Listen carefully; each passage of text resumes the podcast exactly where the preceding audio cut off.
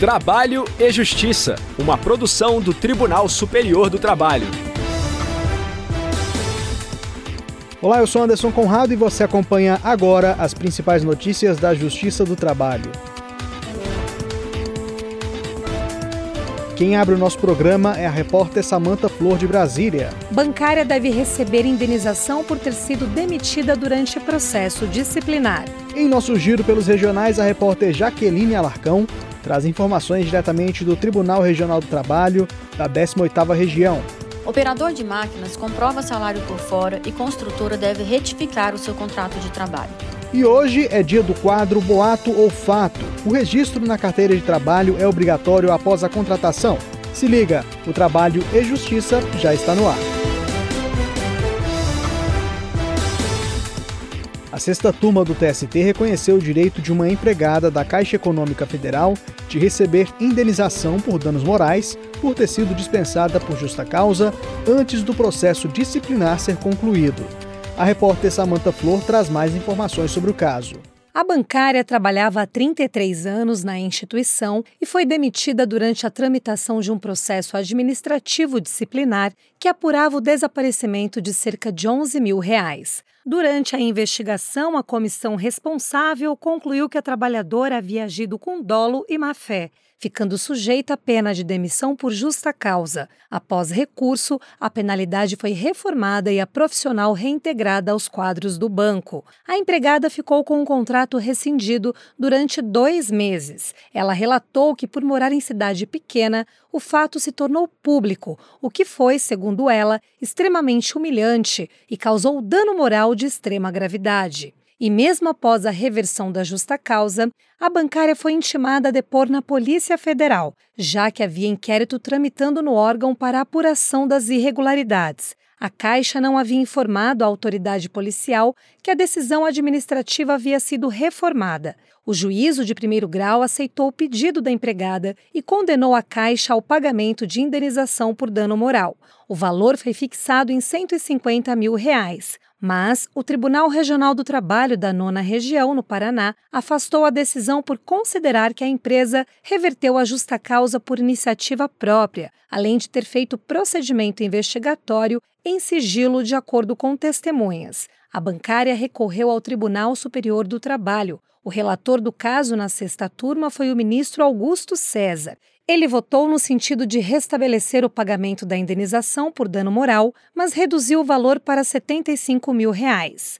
A reclamada precipitou-se e aplicou a pena de justa causa, causando constrangimento e humilhação injustamente impostos à reclamante, somando-se a isso o constrangimento suportado pelo empregado em razão da instauração de inquérito perante a Polícia Federal, sendo intimada a depor mesmo após a reversão da justa causa aplicada. Dessa forma, deve ser restabelecida a sentença, resulta devida reparação por unanimidade, a turma acompanhou o voto do relator. Foram apresentados embargos de declaração ainda não julgados.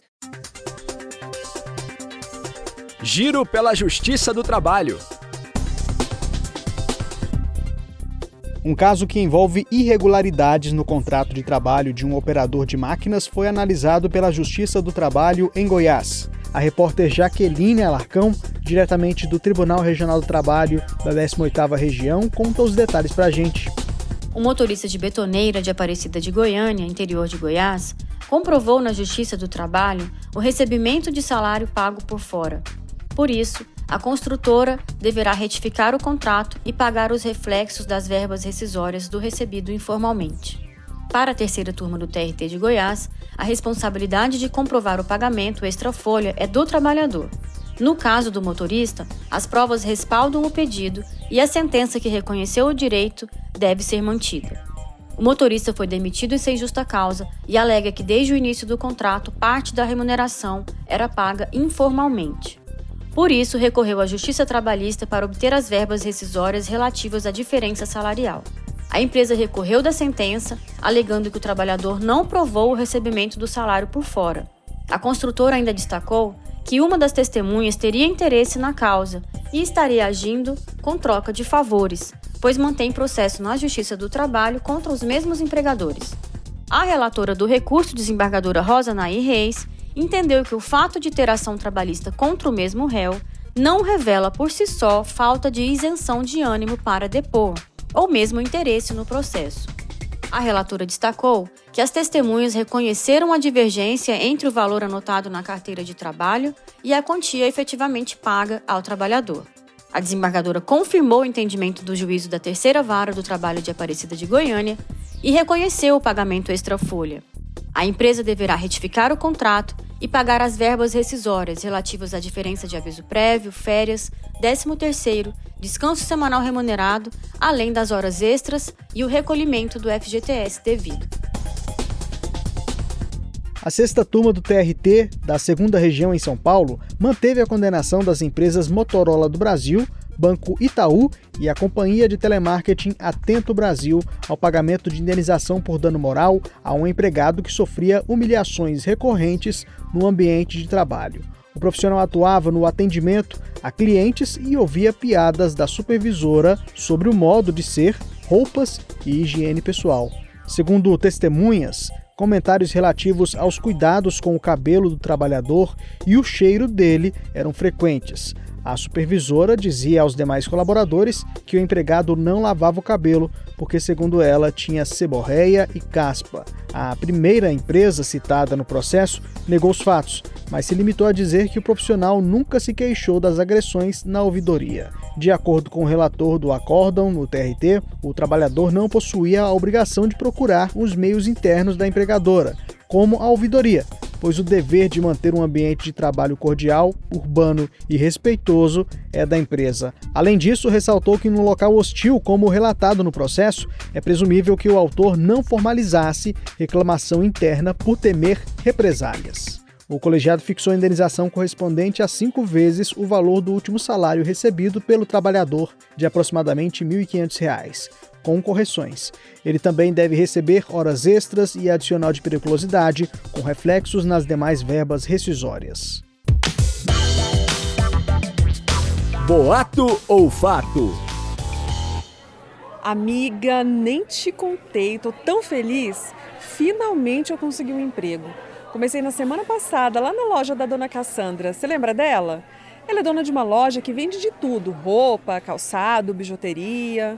Nossa, Valéria, que notícia boa. Eu sei o quanto tu tava na luta. Tô feliz que tu vai passar teu aniversário empregada. Salário na conta, carteira assinada. Que carteira assinada?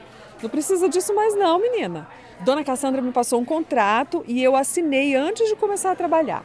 Ela já combinou comigo que vai me pagar todo dia 10 e já tá tudo certinho. Oxente, como assim? Ela não assinou tua carteira? Tá na lei, amiga. Acho melhor tu correr atrás disso, viu? É importante para garantir teus direitos.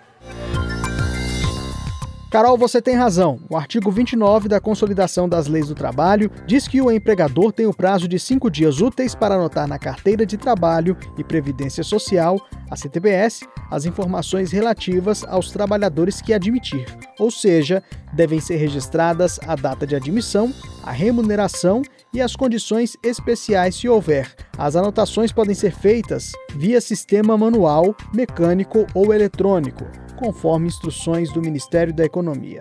A falta de cumprimento pelo empregador do disposto na CLT pode resultar em auto de infração a ser assinado por um fiscal do trabalho. Esse agente público deverá comunicar a falta de anotação ao órgão competente, para que o processo de anotação seja instaurado.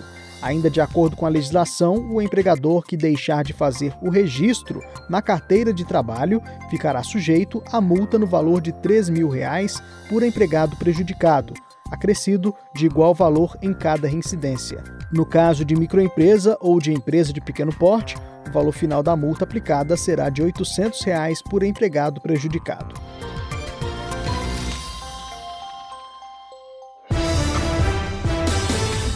Trabalho e Justiça de hoje termina aqui. Muito obrigado pela audiência e companhia. Não deixe de participar com críticas ou sugestões pelas redes sociais.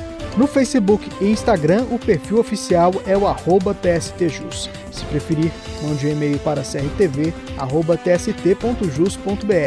O trabalho e Justiça teve a apresentação de Anderson Conrado, edição de Liamara Mendes, produção de Milene Teixeira, Priscila Roster e Robson Góes colaboração do estagiário Jorge Agli, supervisão de Patrícia Rezende e trabalhos técnicos de Carlos Davi, Rafael Feitosa e Wesley Oliveira. O programa é uma produção da Rádio TST sob a coordenação de Rodrigo Tunholi e a supervisão geral da Secretaria de Comunicação Social do Tribunal Superior do Trabalho.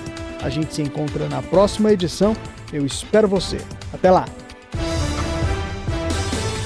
Trabalho e Justiça, uma produção do Tribunal Superior do Trabalho.